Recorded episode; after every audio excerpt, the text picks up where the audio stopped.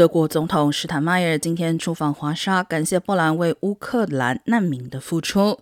俄国入侵乌克兰一个半月以来，波兰已接纳两百六十万名难民。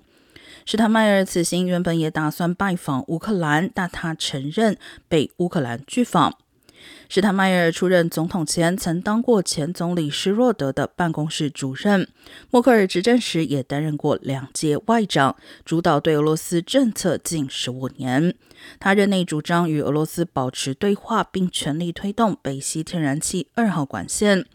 不过，施坦迈尔近年已改变立场。上周，他坦诚自己当年错估情势，并严厉批评普京。